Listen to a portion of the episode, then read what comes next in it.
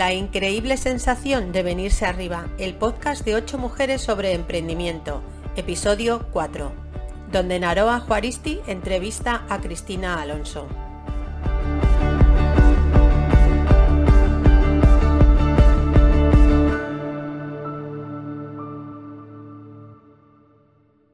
Bienvenidas y bienvenidos a un nuevo episodio de la increíble sensación de venirse arriba el único podcast sobre emprendimiento creado por ocho mujeres.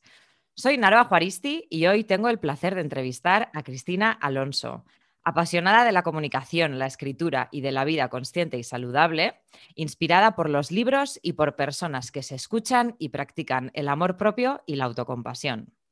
Nos conocimos hace relativamente poco en una formación de desarrollo personal y desde el principio me enganchó la dulzura en su mirada y el cariño en sus palabras. Su historia está llena de baches superados, de crecimiento personal y de demostrarse a sí misma y al mundo que cuestionar tus creencias es el primer paso para el cambio. Bienvenida, Cristina. Hola Naroa, buenas tardes. Muchísimas gracias por esa introducción tan bonita. Estoy encantada de estar aquí. Comencemos por el principio. ¿Quién es Cristina Alonso? Genial. Pues Cristina Alonso es una chica de 32 años de Almería y que eh, ha vivido toda su vida por y para lo que los demás esperaban de ella y no por lo que ella misma eh, quería o, le gustaba hacer, ¿no? Hasta hace relativamente pocos años. Y, esto es, eh, lo explico un poco para que se entienda, esto es porque desde bien pequeñita era una, una niña con mucho sobrepeso, y, poco a poco, eh, bueno, eso influyó en, mi vida, ya que primero mm, estuve haciendo muchísimas dietas y no me, no me ayudaban, no, sentía que, eso me ayudaba a, nada, ¿no? En realidad no, llegaba a, a, encontrar ninguna solución al problema que yo pensaba que tenía.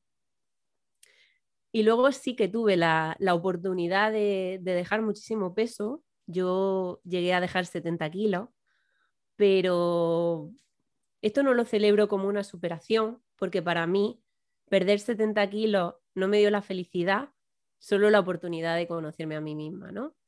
Y, esto es que por desgracia tuvo que pasar por medio miles de dietas, eh, una operación de cirugía bariátrica y muchísimas cosas más para yo darme cuenta de que realmente me necesitaba priorizar a mí y no a los demás y, a todo lo que los demás me pedían. Y, por desgracia pasaron muchos años, pero tuve la suerte de por fin eh, empezar a cuestionar todas estas creencias que me venían acompañando tanto tiempo y a entender que yo era eh, la protagonista de mi vida y que tenía que empezar a escucharme y hacer lo que mi cuerpo me estaba pidiendo. Me ha encantado mm, este, esta introducción que nos has hecho sobre ti misma y me gustaría comenzar por tu infancia. Antes hemos estado hablando, antes de grabar la entrevista, tú creces em, en casa, bueno, digamos, en la casa de tus abuelos paternos entre semana y los fines de semana con tu madre. Hemos hablado de, cómo eso ha influenciado de alguna manera desde pequeña tu relación con la comida. Háblanos un poquito sobre tu abuela. Sí, bueno, yo estuve un par de añitos eh, viviendo en casa de mi abuelo cuando era pequeñita, tendría siete añitos o así. Y, coincidía además que iba yo a hacer la comunión eh, en un añito, entonces eh, vivía en casa de mi abuelo y ella siempre quería que, bueno, tengo que decir que mi abuelo me adoran y a día de hoy también y que son buenísimas personas que siempre se han portado súper, súper bien conmigo y yo lo adoro a ellos también. Pero mi abuela siempre ha sido una persona que mm, le ha importado mucho la apariencia física, ¿no? Entonces, como yo era una niña gordita y tenía que hacer la comunión, pues mm, tenía que dejar kilos para que el vestido de comunión me quedase como a la otra niña, ¿no? Entonces ella me, mm, pues me intentaba inculcar que tenía que adelgazar, incluso estuve yendo a un dietista desde, desde súper pequeñita Y, yo recuerdo eso, yo recuerdo que a mi hermana, por ejemplo, le hacía bocadillos para ir a la playa, para merendar, y a mí me ponía un, un tupper con unos colinas integrales y, un poco de jamón cortado. Y yo, pues, muy tristemente miraba a los demás y me daba cuenta de que yo no era igual que, que ellos porque no, no, me estaba comiendo lo mismo que ellos, ¿no? Entonces, eh, tengo muchísimas anécdotas más. Recuerdo también que bueno, es que a, mí me gustaba ese tipo de cosas porque era lo que a mí me llamaba la atención. A mí todo lo que tuviese azúcar y la bollería eh, era como lo que a mí me gustaba y yo era muy mala para comer porque no era tan fácil eh, comerme una lenteja o un, plato con verdura, ¿no? Me costaba, me costaba mucho. Entonces para mí ya era un sacrilegio eh, vivir a régimen desde que era pequeña. Además era así, era como estar a régimen. Antes mm, se escuchaba más este dicho y, yo recuerdo que para mi comunión, eh, la noche de antes, le dijeron la monja a los padres que nos hiciesen un regalo. Y yo en ese momento estaba con mi abuela porque hice la comunión allí eh, en el colegio en el que estaba, eh, en casa de mi abuela. Entonces dijeron, cuando lleguéis a casa vaya a tener un regalo. Y mi regalo fueron unas patatas fritas con huevos fritos, porque era mi plato preferido. Entonces mi abuela entendió que ese iba a ser el mejor regalo del mundo. Y realmente lo fue, en ese momento lo fue porque yo fui muy feliz. Cuando yo vi eso, fui muy, muy, muy, feliz porque para una cena comerme unas patatas fritas con huevos era como wow. Pero, pero sí que creo que mm, el hecho de premiarme con la comida hizo que yo ya viese que como que para llegar a eso tenía que merecérmelo, ¿no? Y, no era algo que, que yo pudiese tener con total libertad. Entonces, esto y, vivir en esas restricciones desde pequeña, porque no recuerdo cuál fue la primera vez que fui al dietista, pero sí recuerdo haber ido muchísimas, muchísimas veces y, todo eso eh, marcaron en mi vida eh, unas restricciones y unas prohibiciones que me han afectado luego a lo largo de los años. Esto viene a probar un poco que nuestra relación con la comida viene desde, desde bien pronto, desde, desde bien pequeñas. Mm. Sí, completamente. O sea, yo, yo creía que, mm, solamente podía comer esas cosas en determinados momentos, entonces eh, eso llevó a que más adelante, cuando yo ya vivía con mi madre y estaba en el instituto, pues eh, como en mi casa no había mm, comida, pues así, un poco lo que entendemos hoy como ultraprocesado y era lo que yo quería comerme, pues aprovechaba y me compraba luego mm, cuando mi madre no veía y ahí era cuando me comía, cuando me la comía, ¿no? Entonces yo creo que que por supuesto determina la relación que tú vayas a tener en un futuro con tu hijo. perdón, mm, tu hijo con la comida. sí, sí.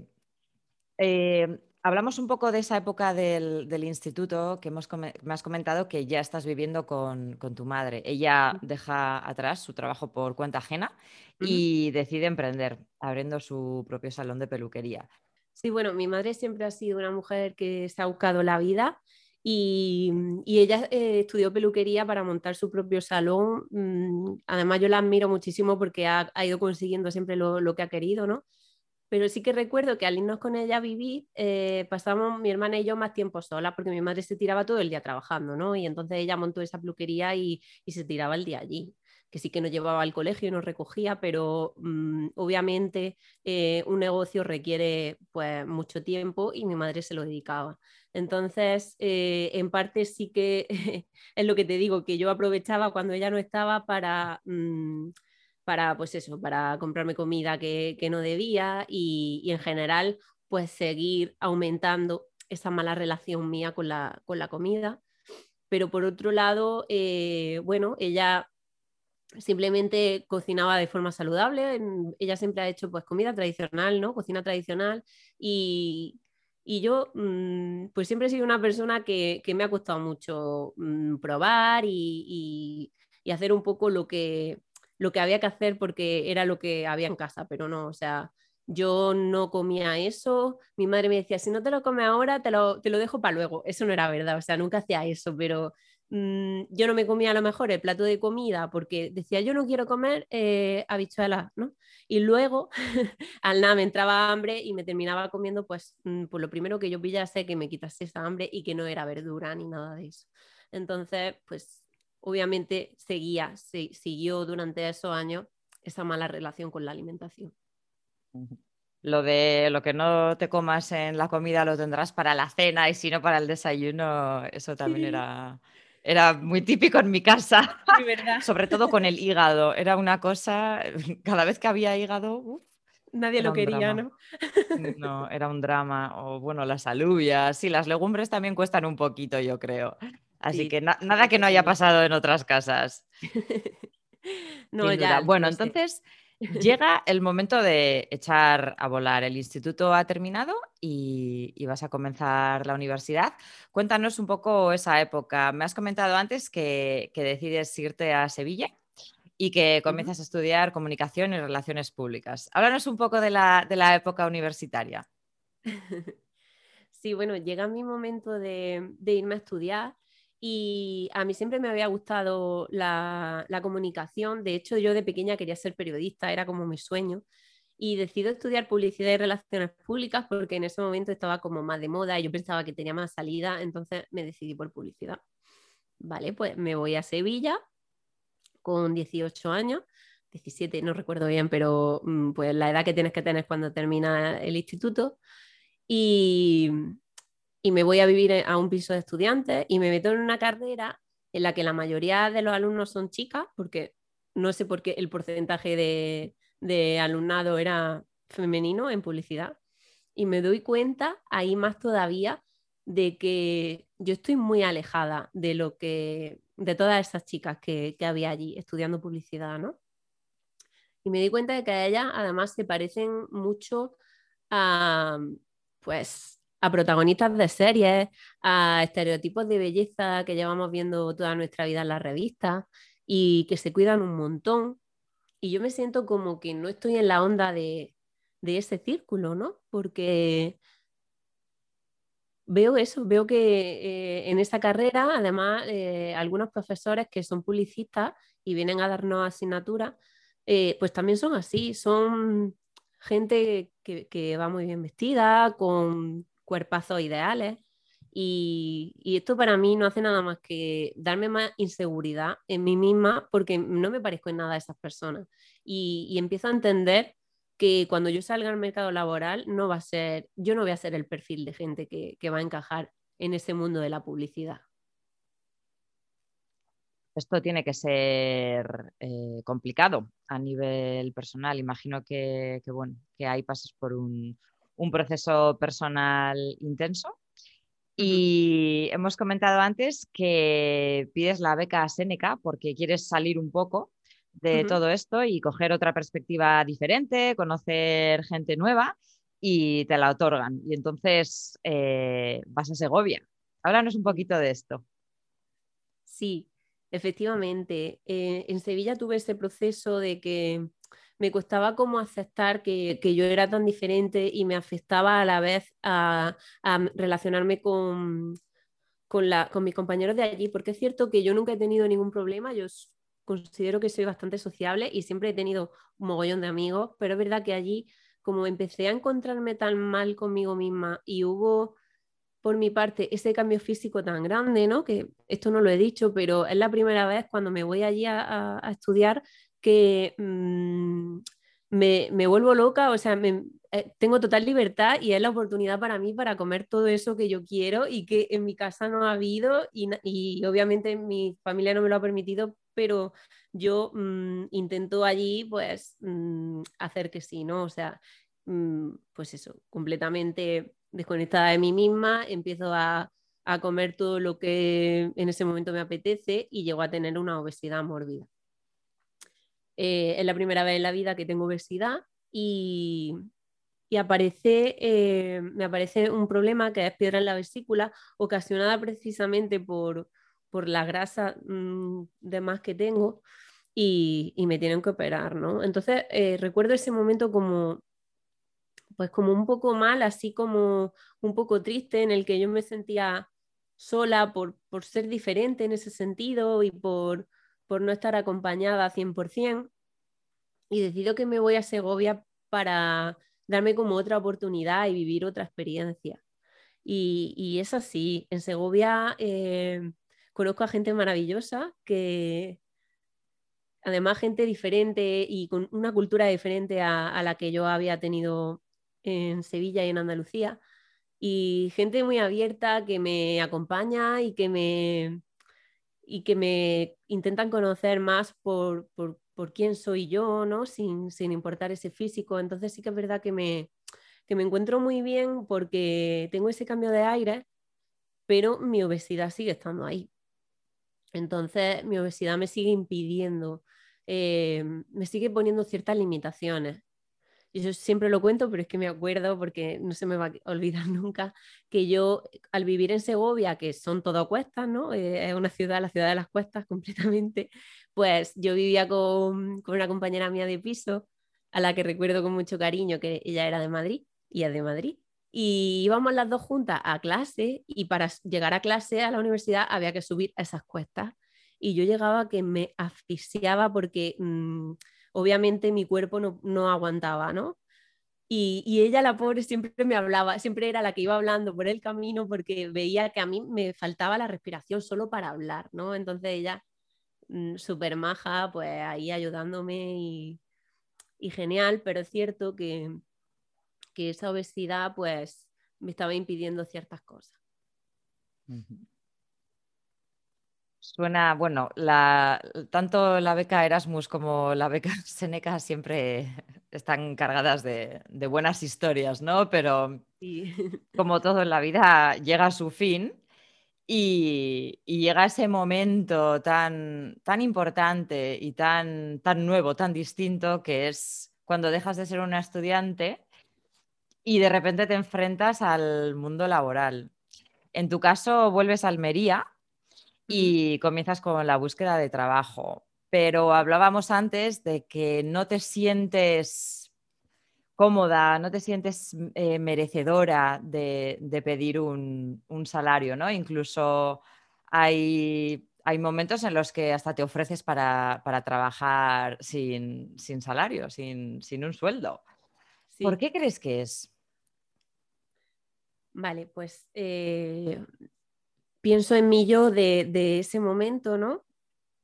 Termino la carrera y, ahora de buscar trabajo. Y entonces pienso, mm, ¿cómo yo con esta obesidad voy a encontrar trabajo de publicista cuando llevo viendo a lo largo de toda la carrera cómo, cómo es el perfil de la gente que trabaja en una agencia de publicidad? tanto de publicista como de relaciones públicas, que era la rama que, yo quería y, que a mí me gustaba, ¿no? Y, es claramente que mi físico me, estaba limitando porque hacía que yo no tuviese seguridad en mí misma como profesional de la comunicación y, solo por mi físico no era capaz de, postularme a puestos de trabajo. Y es cierto lo que has comentado de que me ofrecía a trabajar mm, sin remuneración porque yo decía, bueno, para ir empezando, pues puedo echar currículum y decir que soy becaria y que acabo de terminar la carrera y que puedo echar una mano sin remuneración a cambio y así al menos pues entro y cojo un poco de experiencia hasta que ya tenga experiencia y pueda, pueda intentar trabajar por mi experiencia, ¿no? Pero es cierto que me costaba y que, que así fue, que yo llegué a Almería y mientras estudiaba, el máster de comunicación social, estuve en una agencia de publicidad unos cuantos meses sin ganar nada, simplemente pues echando unas manos, pero por eso, porque yo no me veía, yo no pensaba que alguien fuera a pagar por mí, por desgraciadamente mi físico, ¿no? No por mis habilidades como comunicadora. Es, eh, sí, es la gran importancia de, la imagen. La verdad es que es, duro, ¿no? Eh, pasar por un proceso así. Eh, cronológicamente, en cuanto al tema de tu obesidad, sé que estamos cerca del momento en el que te llaman para, hacer una reducción de estómago. Para aquellas personas que no sepan en qué consiste o cómo es el proceso ¿Puedes hablarnos un poquito de cuáles son las condiciones que hay que reunir o si es simplemente con un cirujano o si tienes algún tipo de apoyo, si hay nutricionistas? Háblanos un poquito. Sí, en mi caso, a raíz de hacerme la operación de vesícula que comentaba antes, eh, el equipo que me operó era el equipo de la paroscópica en Sevilla y ellos mismos me dijeron, Cristina, tienes una obesidad mórbida. Nosotros hacemos también con este equipo de la paroscopia, hacemos operaciones de cirugía bariátrica y creemos que eres una persona propensa a hacerse esta operación porque ahora mismo mm, tiene, tu cuerpo tiene tantísimos kilos de más que mm, solo con una dieta, ¿no? Con una dieta restrictiva no va a poder llegar a, un normo peso, por llamarlo entre comillas. Entonces, em, sí, me, cuando termino la carrera, mientras estoy cursando el máster y, en la agencia de publicidad que he comentado, me llaman por teléfono para, operarme, pero hasta llegar ahí tuve que pasar un proceso eh, en el que tienes que pasar em, primero consulta con un psicólogo que, descarte que puedas tener pues, cualquier enfermedad mental. Y luego además también con un nutricionista que, en mi caso no lo recuerdo con muy buen recuerdo porque me dijo algo así como que estaba un poco cansado de personas que iban allí a esa consulta para hacerse reducciones de estómago y que luego con los años eh, volvían a coger el peso que, allí habían dejado con, con esa operación. Y, y recuerdo además que, me dijo que lo que tenía que hacer era empezar a, comer menos y, que, y a cambiar ciertas cosas que yo, que yo hiciese en ese momento. Recuerdo que me dijo, a que tú le echas a la tostada, eh, la pinchas con un tenedor para que le entre más aceite. Y yo me quedé diciendo, mm, no, o sea, ¿por qué? Digo, yo no hago eso, ¿por qué? Dice, no, pues porque así le, le entra más aceite al pan. Digo, ah, vale, pues nunca lo había escuchado ni me lo había planteado, ¿no? Entonces me, sentí juzgada ya de, entrada y, recuerdo que no, que no tengo esos buenos recuerdos de, él. Por, otro, por otra parte, el equipo de cirujanos sí que fue siempre muy claro conmigo y muy, muy atento. Me dijeron que el tipo de operación que me tenían que hacer a mí, como me sobraban tantos kilos, no me podían tocar el intestino, entonces solamente me redujeron el estómago en sí y me dijeron que con esa operación como mucho, como mucho, mucho, mucho, yo dejaría 50 kilos. Y, bueno, eh, otro palo más, porque yo decía, madre mía, o sea, es que tengo tal obesidad que es que no me pueden hacer ni siquiera otro tipo de operación que me facilite perder más peso, ¿no? Entonces me, me hicieron esta operación y cuando terminaron de operarme, pues me dieron como unos papelitos con unas pautas en plan, te vas a tu casa y a partir de ahora, pues primero solo puedes beber líquido, luego va incorporando puré, papilla y tal, pero mm, tú tienes ya que llevar una alimentación saludable. El pan, prohibido. O sea, me dieron como un listado de alimentos prohibidos y un listado de alimentos como permitidos y que eran los que yo tenía que hacer. Y eso no lo hice. eso no lo hice porque yo mentalmente no había trabajado en nada, ¿no? Entonces, eh, obviamente en muy pocos meses, como en dos meses, igual dejé 20 o 30 kilos, pero luego me tiré otro año más para dejar otros 10 kilos más, ¿no? Y, llega un momento en el que, sí, igual yo había perdido 40 kilos, pero ahí me estanco, porque yo, em, esos alimentos prohibidos no, no habían sido realmente prohibidos para mí y, y en general yo no había sido educada para tener una alimentación saludable. Simplemente me habían dado esa lista y a mí eso me daba como miedo, ¿no? Eh, es como esto prohibido, así, cartel de prohibido en grande. Pero en ningún momento me dieron una eh, educación alimentaria básica.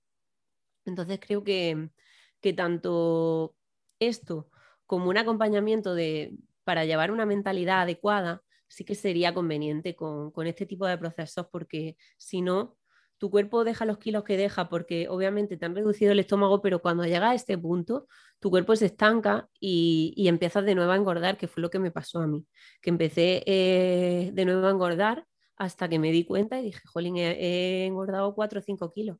Esto no puede ser, ¿no? O sea, yo he pasado por una operación y creo que mi cuerpo se merece ya de una vez que lo cuide y que le haga caso, porque hasta ese momento no lo había cuidado, pero porque no me había cuidado yo para nada a mí misma, Y, bueno, eh, a raíz de ese momento, me apunto al gimnasio y empiezo a hacer un mogollón de deporte y empiezo a entender un poco más sobre alimentación saludable porque, eh, bueno, nace Instagram, nacen las redes y yo empiezo a seguir a muchas cuentas que tienen mucho que ver con esto. Y, pues obviamente eh, todo esto ayuda a que yo siga dejando peso y al final eh, dejo, dejo 70 kilos, pero de los cuales yo, mm, como he dicho antes, no me considero eh, ejemplo de superación por eso, porque yo cuando dejé esos 70 kilos estaba más triste que nunca. O sea, yo pensaba desde pequeña que siendo delgada yo sería feliz. Era como el sueño de mi vida, ser delgada. Y yo me vi siendo delgada y yendo a, tiendas de ropa que nunca en mi vida podía haber ido porque no me entraban, y, todas esas cosas, pero yo seguía sin ser feliz, seguía sin, sin saber, sin haberme escuchado, seguía sin haber mm, conectado conmigo misma. Entonces yo no era feliz porque estaba vivida, estaba absorbida por la cultura de la dieta, vivía en las más absolutas prohibiciones y restricciones, hacía muchísimo, muchísimo deporte cada día, cada día hacía dos o tres horas todos los días entonces eso no hay cuerpo que lo aguante, porque no me daba prioridad en absoluto.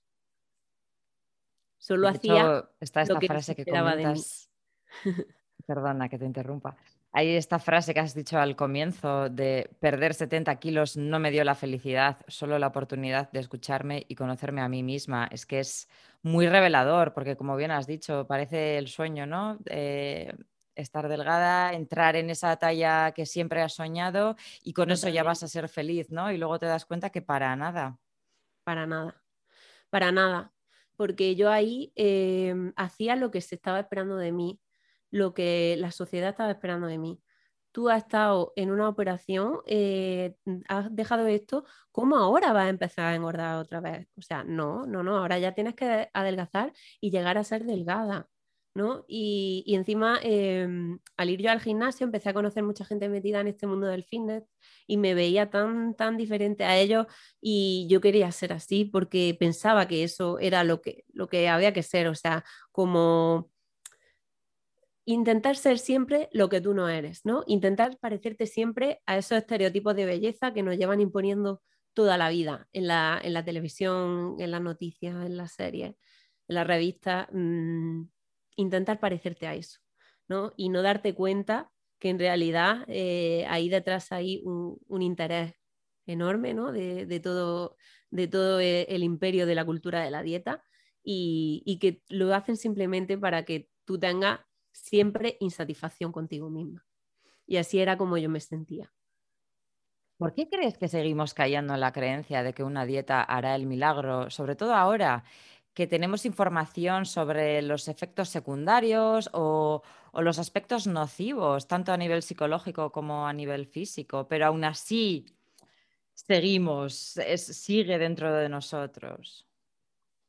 Sí, pues yo creo aquí que en primer lugar, cuando tú estás en esa situación en la que te sientes desesperado por dejar kilos, porque ya has probado tantas cosas y nada te, te ha dado el resultado que tú quieres, lees un mensaje que te está, que parece que te lo están diciendo a ti, ¿no? Que va directamente a lo que tú necesitas. Entonces, inconscientemente te dejas llevar y dices, jolín, pues igual esto me funciona. Todo lo que he probado hasta ahora no, pero igual esto sí, porque no voy a probar. Y te metes a hacer esa dieta que te prohíbe, por ejemplo, comer hidratos de carbono, ¿no?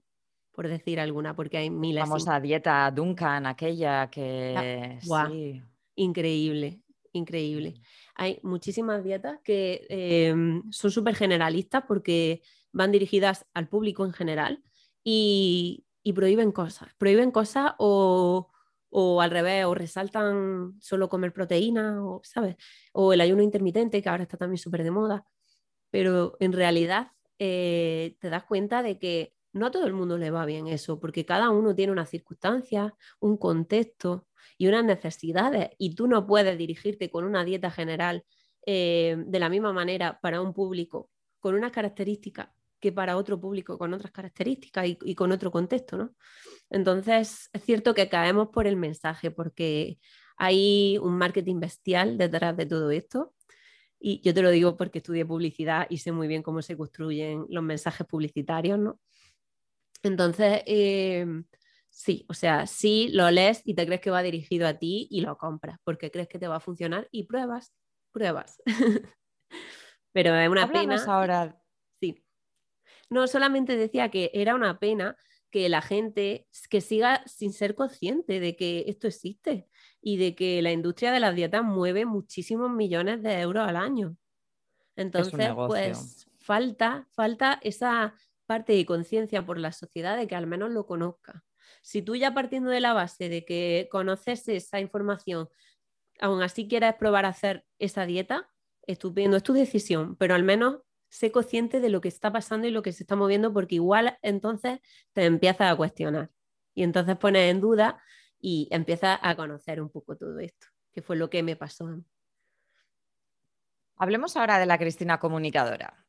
Cuéntanos de dónde nace tu necesidad de divulgar este tema de la vida consciente y saludable. Aunque ya nos has contado bastante bien de dónde, de dónde viene eh, y conocemos tu historia, háblanos del aspecto de la comunicación.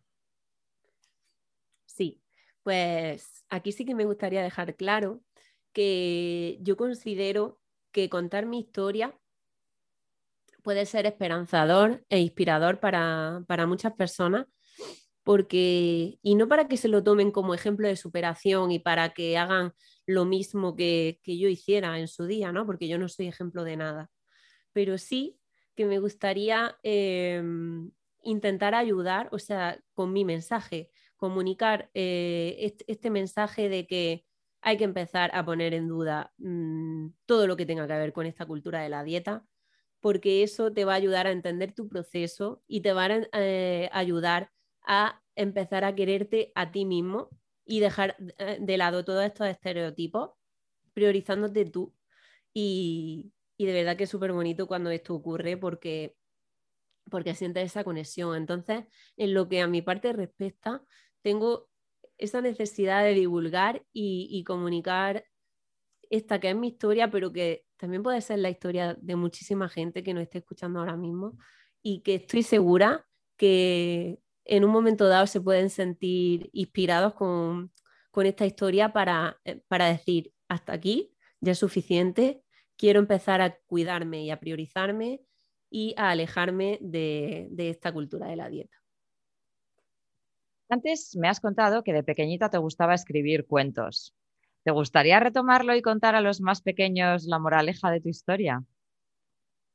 Sí, de pequeña escribía cuentos de fantasía que mi abuelo me, ayudaba a escribirlo y siempre me ha, gustado escribir. Pues sería algo muy guay, ¿no? Que eh, escribir esos cuentos para niños, para que desde pequeños vayan entendiendo que, no existen, no deben existir esos estereotipos de el gordo, el delgado, ¿no? el guapo, el feo, es como que desde chicos ya están siendo educados para eso y, luego pues así vamos, ¿no? Eh, en esa sociedad. Entonces, mm, sí que me, gustaría eh, pues, hacer mensajes que, ellos puedan entender mm, que no, todo se balta en el físico, de hecho que, siempre la persona tiene que primar.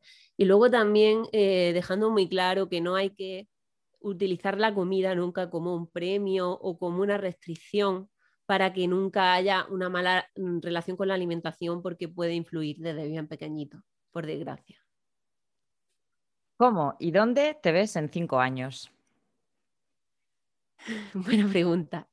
Pues a mí me encantaría eh, verme pues con mi propia familia y profesionalmente Mm, dando charlas y siguiendo, divulgando y, comunicando este mensaje, pero a gran escala para que cuanto más gente lo, oiga y más gente consiga alejarse de la cultura de la dieta mejor.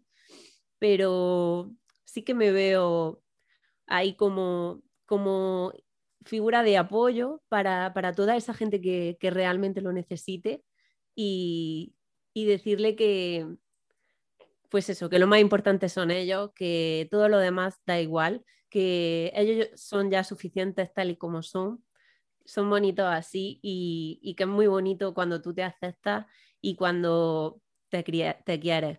Porque es cierto que mm, aceptarte no es decir, jo, tengo el mejor cuerpo del mundo o me encanta mi cuerpo. O sea, a ti te puede no gustar algo, pero esa aceptación de me da igual, reconozco que mi cuerpo no es el más bonito del mundo, pero sí que eh, me da igual, me acepto tal y como soy y me trato con cariño y me hablo bien y bonito, que es como tenemos que hablarnos todos. Dinos, cuéntale a tu audiencia y a la nuestra, ¿dónde podemos encontrarte? Sí, pues mi red social eh, ahora mismo está en Instagram y es arroba una historia saludable. Muy bien. Y por último, ¿qué es para ti la increíble sensación de venirse arriba? Súper pregunta.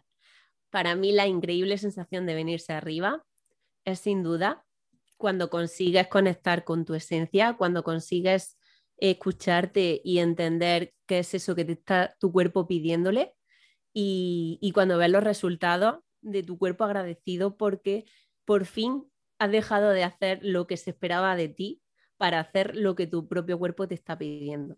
Me encanta. Es una, es una increíble sensación la que has explicado. Bueno, pues esto es todo por hoy. Ha sido un auténtico placer hablar contigo, Cristina. Espero que tu mensaje llegue lejos, ya que es muy importante y puede cambiar muchas cosas sobre cómo nos percibimos a nosotras mismas y cómo vivimos nuestra propia felicidad. Muchas gracias, Cristina, y hasta pronto. Muchas gracias, Naroa. Ha sido de verdad un placer estar aquí contigo y con muchísimas ganas de, seguir haciendo este podcast tan bonito.